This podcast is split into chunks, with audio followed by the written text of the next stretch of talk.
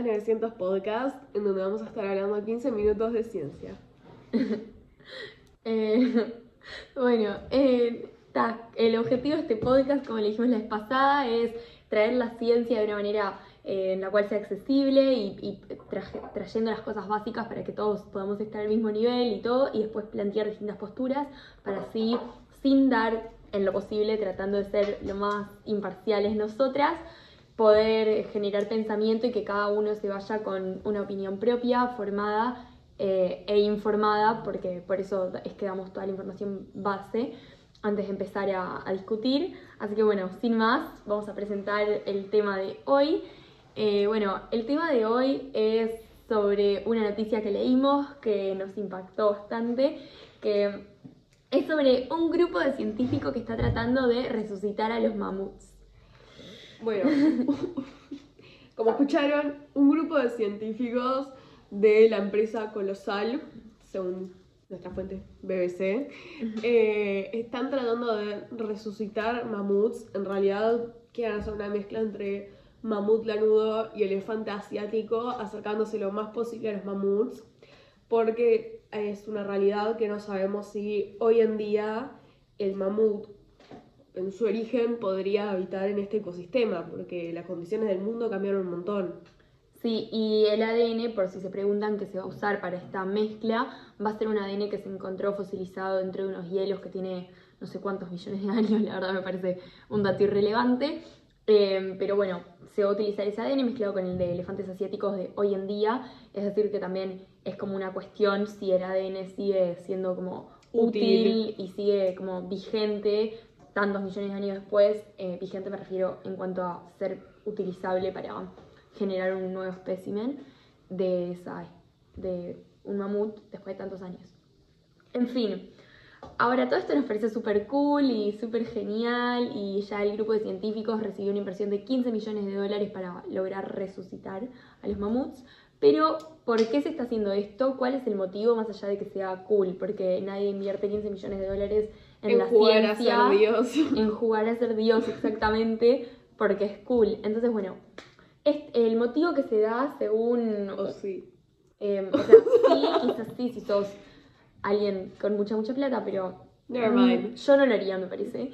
Eh, pero bueno, según un biólogo muy importante que se llama, lo tengo aquí anotado, se llama... A ver cómo es. Se llama Church. No, ¿cómo, es que se llama? Bueno, no sé, su apellido es acá, George Church, un nombre muy en español. Eh, bueno, según este biólogo, los mamuts pueden ayudar a restablecer el equilibrio ecológico que se perdió en estos últimos años debido al calentamiento global.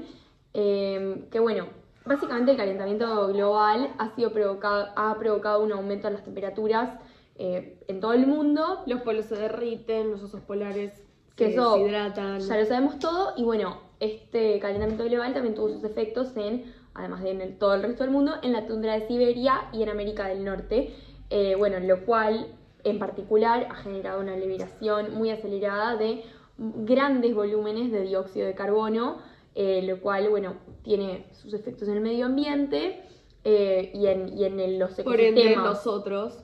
Exacto, en los ecosistemas de esos lugares.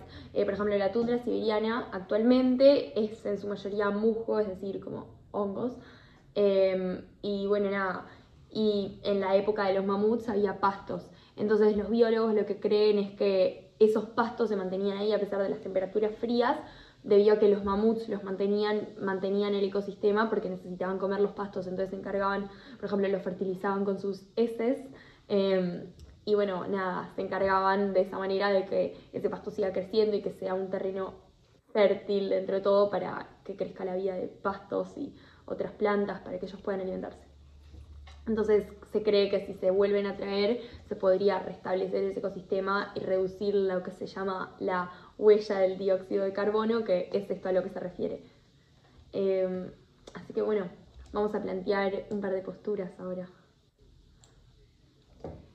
Eh, bueno, la postura uno que vamos a plantear es la postura que está a favor de todo esto, porque tiene el propósito de restablecer, el ecosistema, de revertir los efectos del calentamiento global, eh, del daño que hicimos al mundo y que en realidad seguimos haciendo, y a ver si todo esto como que lo vale, vale la pena hacerlo todo, invertir 15 millones de dólares y resucitar mamuts, que es una especie que en realidad ya está extinta, ver en qué medida en realidad realmente los estás resucitando y en qué otra medida estás creando una especie nueva, que puede ser peligroso también para el medio ambiente.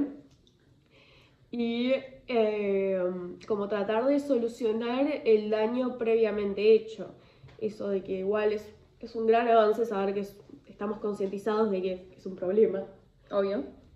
Y Pero de todas formas, ahora jugando a ser el abogado del diablo, eh, es una verdadera solución porque cada mínima decisión, como se conoce el efecto mariposa, tiene un montón de consecuencias y así como puede tener consecuencias buenas como que vuelvan los pastos, quizás eso mata a otras especies que se desarrollaron en ese ecosistema y tenga otras consecuencias negativas, o sea, las redes tróficas, o sea, Claro. alguien se lo come ese elefante. Claro, y, y ese musgo tipo, debe darle pie a otras especies, o sea, ¿cuáles?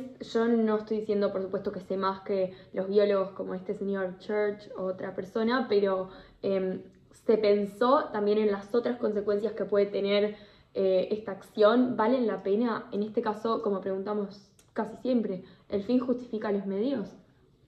Em, bueno, después está una segunda postura que es sobre, bueno, gente que está en contra de esto eh, debido a los problemas éticos que esto causa. Como dijimos, es jugar a ser Dios de alguna manera. Eh, bueno, y nada, es como suele suceder con todo, siempre hay gente que está en contra, es como ahora con las vacunas, es como en general, siempre hay gente que no está a favor. eh, pero bueno, en este caso, Va- vale aclarar, usamos a Dios como concepto, no significa que específicamente seamos creyentes ni que nos basamos en nuestra religión, la Biblia, la Torá, eh, lo que sea. lo que sea, lo usamos como concepto en este caso. Sí, es una metáfora. Es un gran facto eso. Sí.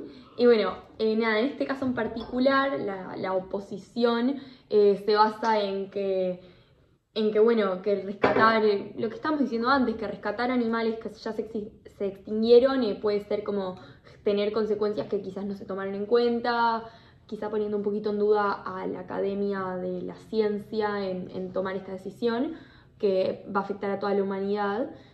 Eh, y bueno, también eh, les preocupa que es muy imprevisible saber cómo se comportarían estos nuevos animales, porque la tierra que existía en el momento que ellos vivían y no estaban extintos era totalmente distinta. Los humanos no eran la gran mayoría de la población. Si es que existían, no estoy segura de eso. Chequeé, chequeé en ese dato. Eh, pero digo, la tierra era otra, el ecosistema era otro. La sociedad no estaba... Hoy en día hay muchas ciudades, o sea, el También. el clima es distinto, o sea, el, el tiempo es distinto.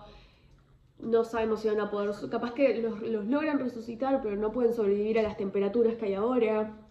O sea, que ¿cuánta chance de sobrevivir tienen estos mamuts? Porque el ecosistema no es el mismo. Sí, y lo que quiero aclarar es que esta postura no es que la plantean como por ejemplo los terraplanistas que son, em, perdónenme la imprudencia, pero son como un par de tontitos que están en sus casas aburridos y tienen ganas de, de, de- de hacer problemas, hacer quilombo, No como se diría por ahí. opiniones, pero. no, pero, pero bueno, es lo- esto es lo más validado que hay por ahora, es como lo más. como que no son gente, Aceptado. en el caso de los terraplanistas, no son gente que eh, tenga una formación académica válida, son su opinión es solo válida para gente que pertenece a su círculo y comparte esas ideas. Nadie afuera de los círculos terraplanistas eh, valida esa opinión Muy académicamente. relativo todo esto, lo que estamos hablando es que esto es válido, Sí. es lo que está oficial ahora. No, y- Son los científicos, los académicos. Exacto. La Lo- que sabe. Lo que, lo que quiero decir es que en el caso de la primera postura que planteamos, que era a favor, el que la planteaba y, y uno de los defensores era este biólogo que dijimos antes, George Church,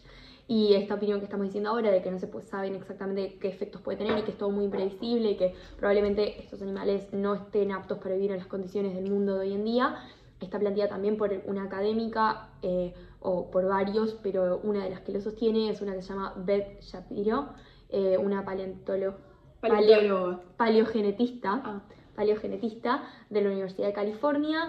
Y bueno, nada, o sea, son dos posturas académicas que están las dos em, como opuestas.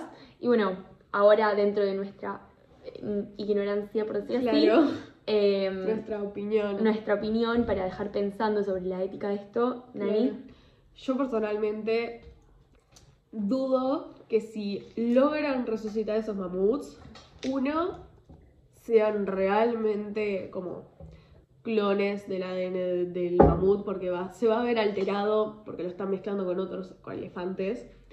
Lo otro es que ahora se matan muchos elefantes, ahora hace muchos años que se están matando muchos elefantes por el marfil de sus cuernos.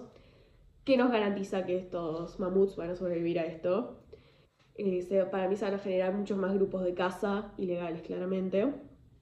Y no creo que los mamuts puedan sobrevivir al ecosistema de hoy en día y mucho menos se puedan adaptar a la sociedad en la que estamos viviendo. No, y por supuesto yo también, o sea, estoy de acuerdo con lo que dice Nani, pero también para plantear una postura plantear distinta. Sí, para plantear una postura distinta se me ocurre que también es como un poco el avance de la ciencia, hasta dónde podemos llegar. Es como, Tentador. claro, a ver qué se puede lograr. Podemos, realmente tenemos como humanidad el poder de revivir una especie que se extinguió hace millones de años. Tenemos ese poder. Tenemos el poder de, de no solo revivirlos, sino de hacer que vuelvan a formar parte de nuestros ecosistemas, incluso generar ecosistemas nuevos quizás. Claro. O sea, ¿hasta dónde podemos llegar con la tecnología y con las cosas artificiales que estamos diseñando que ya dejan de ser artificiales y pasan a ser reales quizás? Porque no es que está generando Claro. un laboratorio ¿Dónde está, ¿Dónde está esa línea de lo que es ficticio y lo que se vuelve real? Claro, porque estos mamuts, cuando los, si es que los hacen y, y logran hacer esto, Sí, no es que van a estar en, no los van a alargar un ecosistema, yo supongo que van a estar en un laboratorio con las variables controladas para poder ver eh, realmente cómo es el desarrollo y el crecimiento, pero podríamos, o sea, podemos crear un ecosistema artificial en el cual ellos puedan vivir, podemos incluso alterar los ecosistemas reales para que ellos puedan estar ahí. Claro. ¿Cuáles son las consecuencias de eso? ¿Hasta dónde podemos llegar como ¿Cuántas humanidad? especies estamos dispuestos a sacrificar para, para resucitar una también? O cuántas especies estamos dispuestos a sintetizar, realmente jugando a ser Dios y creando nuevas especies como Claro. esta, porque esto realmente no ¿Qué tan son- ético es? ¿Qué tan ético es? Pero también esta especie que está creando, en verdad no son mamuts, son una nueva especie. Sí. Y, o sea, ¿cuántas más podemos crear así? ¿Podemos, por ejemplo, traer de vuelta a los rinocerontes blancos que se extinguieron hace menos de un año? Claro. ¿Podemos traer de vuelta a los dodos, ese animal casi mítico que todos Claro. aprendimos en primera escuela? ¿Cómo eso nos va a afectar a nosotros también? Porque una sociedad de mamuts. eh, los mamuts son un animal muy grande. Nos puede afectar. Si vienen en manada, puede llegar a afectar en algún Sí, momento. una población grande de Claro, mamuts. sí, una población grande de mamuts. Capaz les queda chico el espacio. Nosotros que tenemos eso de convertir todo lo que hay En materias primas. Claro, en materias primas. Sí, los vamos a ver como un asado los vamos a ver como una especie. Pero todos estos pensamientos y más son los que les queremos dejar, así que bueno, para cerrar, queremos que se queden pensando, los dejamos pensando y bueno, si tienen ganas se puede armar foro en los comentarios y nosotras nos encantaría. Claro. Y también vamos a dejar nuestros mails para que si nos quieren pasar ideas o, o mandar comentarios o lo que sea o Claro. feedback, estamos totalmente abiertas. Así que bueno, eso. Y nos vemos la semana que viene. Chao. Un beso. Chao.